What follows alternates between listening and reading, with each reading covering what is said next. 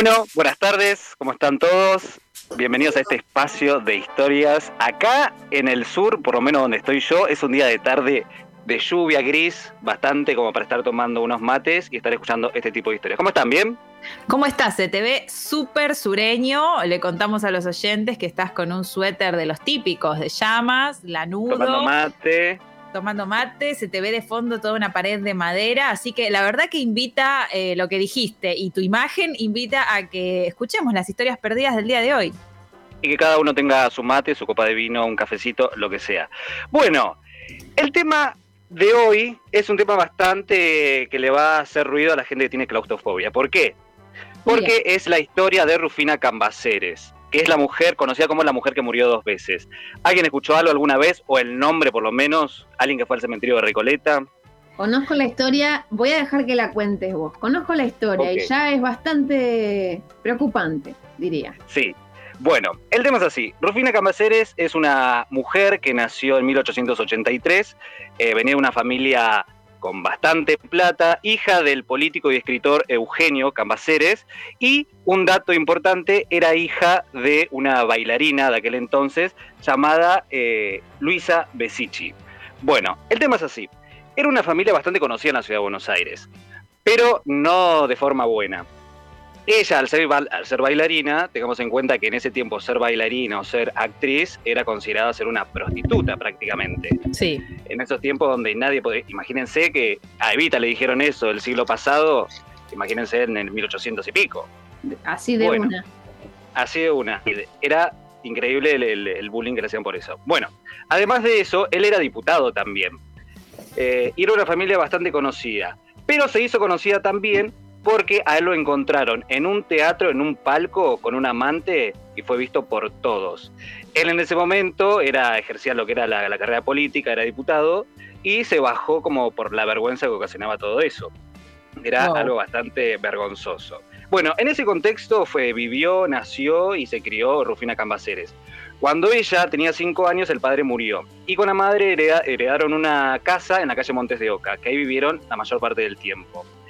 Cuando ella fue creciendo, ella empezó a tener como una cierta idealización o un cierto enamoramiento con Hipólito Irigoyen, que era el que frecuentaba la casa de Rufina Cambaceres, de la madre. Tranqui. ¿El señor presidente? El señor presidente, exactamente. Pasan muchas cosas en esa familia. Sí, ya que estoy, pregunto, pregunto, capaz que nada que ver. ¿El equipo Cambaceres tiene algo que ver? No sabría decirte. ¿Equipo de qué? Es un equipo de fútbol. Es un equipo de fútbol, onda. Ah. onda es un equipo de fútbol que no lo juega nadie, pero está desde 1900. Eugenio. lo fundaron. Eugenio lo puede googlear. Ya te lo googleo, Ya te lo googleo. Googleame Cambaceres Orígenes. Dale, de una. Deben ser los primos. Bueno, el tema es así. Eh, esta familia tuvo, bueno, no tuvieron más hijos porque, bueno, él se murió y ella quedó soltera con todo el peso de la sociedad detrás, ¿no? Por, por ser una, una puta, una prostituta y demás. Bueno, él frecuentaba mucho la casa y, y ella tuvo un hijo extramatrimonial llamado Luis Hermán Irigoyen. Pero no es Irigoyen con Y como Hipólito, era Irigoyen con I latina. Resulta que el hijo que tuvo era de Hipólito, pero para que la gente no sospeche, eh, le cambiaron I latina por Y. O sea, pensaron que nadie se iba a dar cuenta. Un trucazo. Es como un Jon Snow, digamos, de acá de porteño. Exacto, era como que, claro, no se van a dar cuenta. No. Hijo bastardo. Sí, el bastardito. Bueno, eh, el hermano de la familia siguió, tuvo el hermano. Rufina Cambaceres, y acá es cuando entra la historia oficial de ella, de su leyenda particularmente. En 1902, cuando ella cumplía sus 19 años, organizó una fiesta en su casa. Esta fiesta era una tertulia que después de eso iban al Teatro Colón a, eh, a ver una orquesta sinfónica, a escucharla. Y bueno, en el momento en el que ella está en la habitación cambiándose para ir al teatro, va una amiga de ella a la habitación y empiezan a hablar. En ese momento la amiga sabía todo esto, porque Rufina hasta ese momento no sabía que Hipólito Yrigoyen era el padre de su hermanastro, porque ella, recordemos lo que dije anteriormente, que ella estaba enamorada de Hipólito, o sea, como que tenía un enamoramiento. Bueno, ella, la amiga, le dice todo lo que sabía, que en realidad su hermanastro era hijo de Hipólito, que la madre tenía un romance, y se fue de la habitación. Así, buena amiga, la dejó con toda esa situación ahí y la dejó. En un momento toda la familia la empieza a buscar porque había que ir al teatro, ya se estaba haciendo tarde, y la empiezan a buscar en habitaciones, en los baños, en todos lados. Raro que no la iban a buscar a la, habitación de ella. Sí. Bueno, la sirvienta va a sirvienta, mucama. Bueno, va. Es cuestión de época. Sí. Es cuestión de época. En este caso, sirvienta porque era como se denominaba comúnmente ahí. Bueno, y va. La chica de la casa. exacto, la, casera, eh, la criada. Bueno, va a la habitación de Rufina Cambaceres y da la casualidad que se la ve ahí tirada en el piso con los ojos abiertos y dura.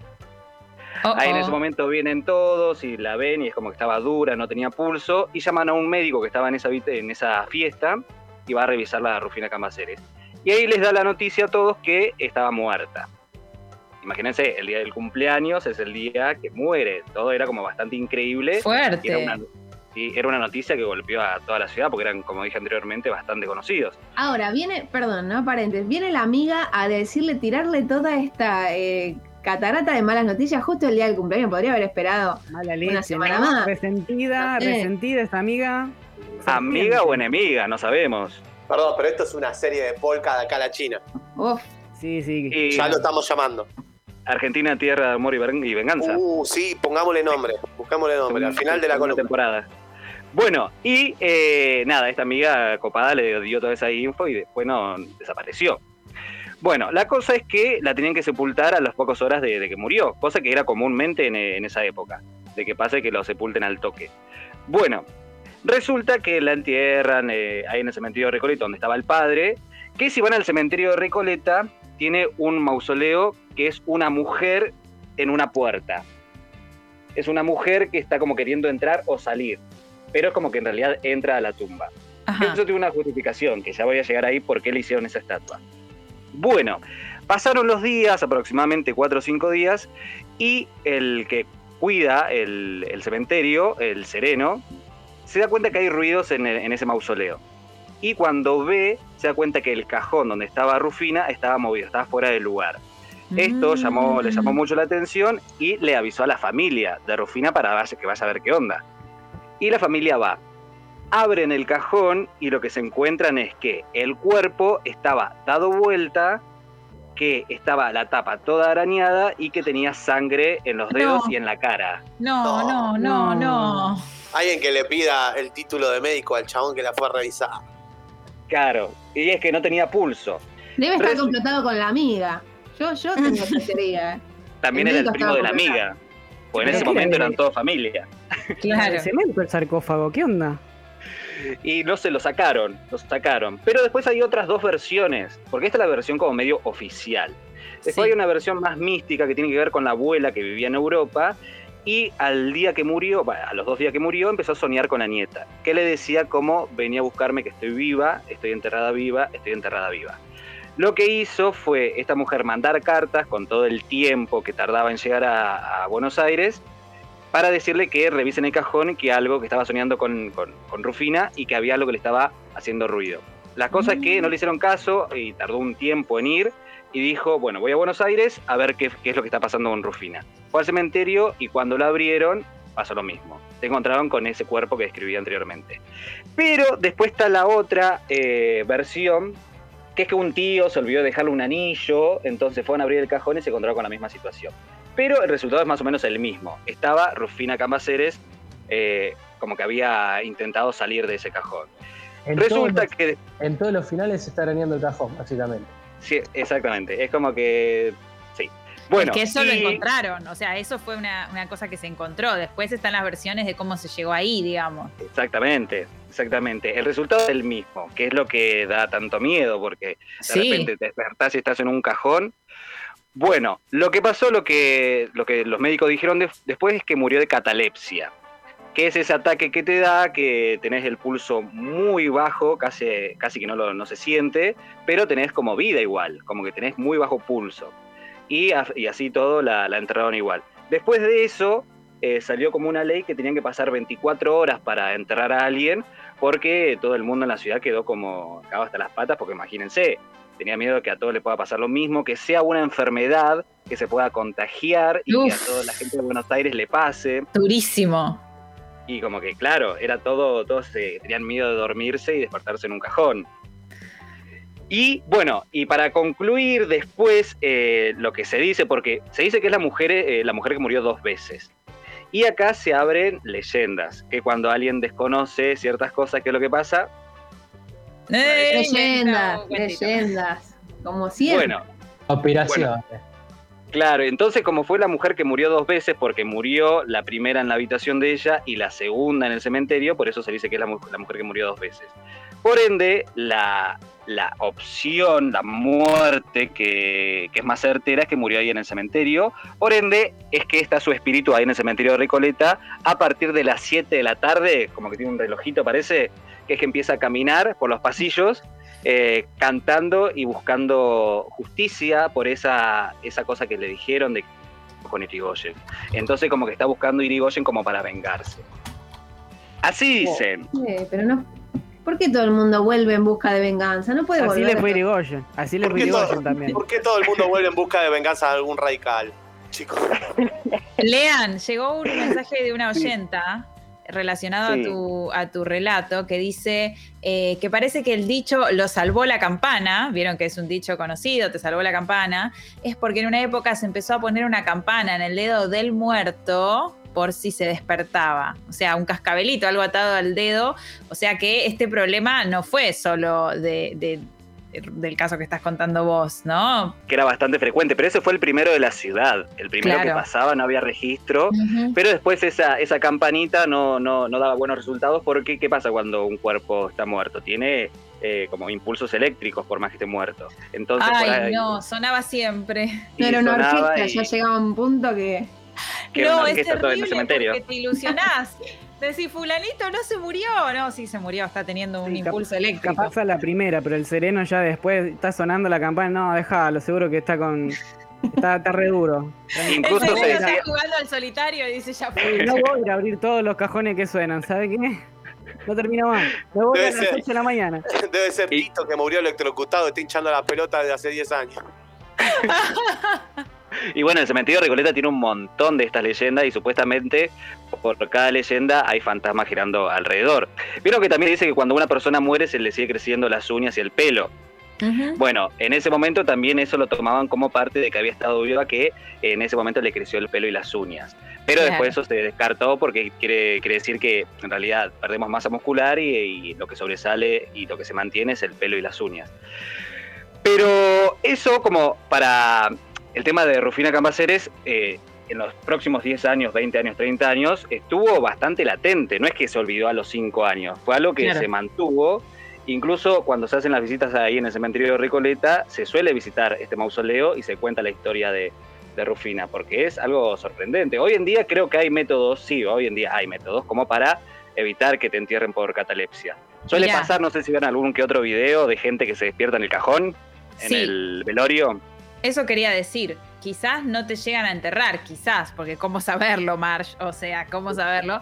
Eh, pero sí ocurrió, y esto me lo acuerdo muy, muy puntual, porque fue el año pasado, ya estábamos haciendo radio remota, ya estábamos en pandemia, y me acuerdo de buscar noticias para, para un programa y encontrarme con que una familia había eh, perdido aparentemente a su abuela y cuando la estaban velando apareció. Creo que lo comentamos en el programa y todo, porque bueno, era una noticia, apareció, quiero decir, se despertó era una noticia de color, pero además dentro de lo oscura que era, digamos, terminaba bien, porque la señora en este caso, digamos, se despertó en la sala funeraria y, sobrevivió. Y salió caminando. Y, salió caminando.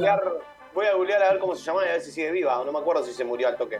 No, bueno, eh, no, me arruines el relato, pero lo que voy es que esto sigue pasando, más allá de la leyenda, que está buenísima, me parece un tema del que quizás no se habla prácticamente nada, y es muy llamativo, por más que ocurra uno cada, viste, un montón cientos de miles, no sé. Es muy llamativo que con la ciencia moderna, digo, el año pasado hayan eh, casi enterrado a una persona, porque el cual era el paso siguiente de la sala de velatoria. Aparte el trauma no lo recuperás más, o sea, esa señora se despertó dentro de un ataúd con una mortaja y esa familia, la, o sea, lloró a una persona durante, no sé, 12 horas de mínima desde que el hospital, viste, la manda, no sé qué, la sala ¿Viste cómo es con los abuelos que están, bueno, en este viejo choto, qué sé yo? Capaz que te ayudó un poco a valorarla a tu abuela que la tuviste ahí y dices, oh, yo que nunca y que no la quería. que no sé qué. Y ahí volvió la abuela y ahí tenés la segunda chance y te caes de risa.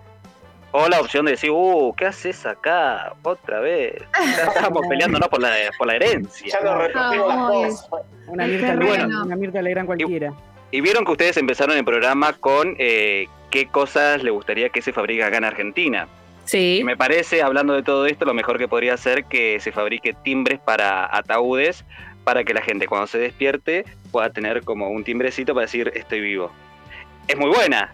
Me parece, me parece excelente, me parece que lo tendrías que patentar, Lean. Y para despedirte, antes de cerrar, eh, tiro una propuesta muy de post pandemia, pero unos tours guiados por Lean Jotonini por el cementerio Recoleta, ¿sabes cómo pago por eso? Sería ideal, sería ideal. Yo no te llevaría a los lugares, te llevaría a lo que tienen leyendas. Porque cuando hay un. Bueno, después en el próximo seguramente vamos a hablar de lo que es el cementerio de Recoleta, que tiene un montón de leyendas, que hay algunas que son bastante particulares y llaman mucho la atención. Así que para la próxima les prometo eso.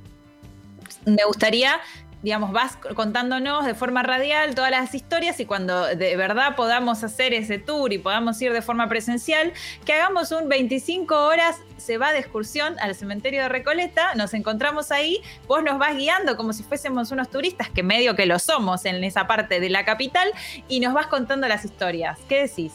Me encanta, entonces 25 horas caminando por el Hotel Recoleta, eh, por el cementerio de Recoleta, ideal, ideal. Hacer el programa ahí, directamente ahí. Me eh, encanta. O sea, ya el nivel, el nivel de remoto que logramos y el nivel de profesionalismo, ya podemos hacer el programa en cualquier lado. ¿Lo querés hacer arriba, ahí al lado de Rufina? Lo hacemos al lado de Rufina. O de manera remota, cada uno en un mausoleo diferente. Sí, sí, Lula va a estar uh. contentísima. Lula va a estar contentísima de operar ese programa remotamente. Me encanta. Yo, me pido el mausoleo ese que tiene un perro, una perra, un perro al lado, que es la mascota, que también lo enterraron con la mascota y están las dos estatuas. No me acuerdo el nombre de esa fantasma, ya lo veremos seguro en otra de tus columnas, pero me pido ese mausoleo que está buenísimo, es súper pro y tiene un perro ahí. Yo me quedo con el de Rufina Cambaceres entonces.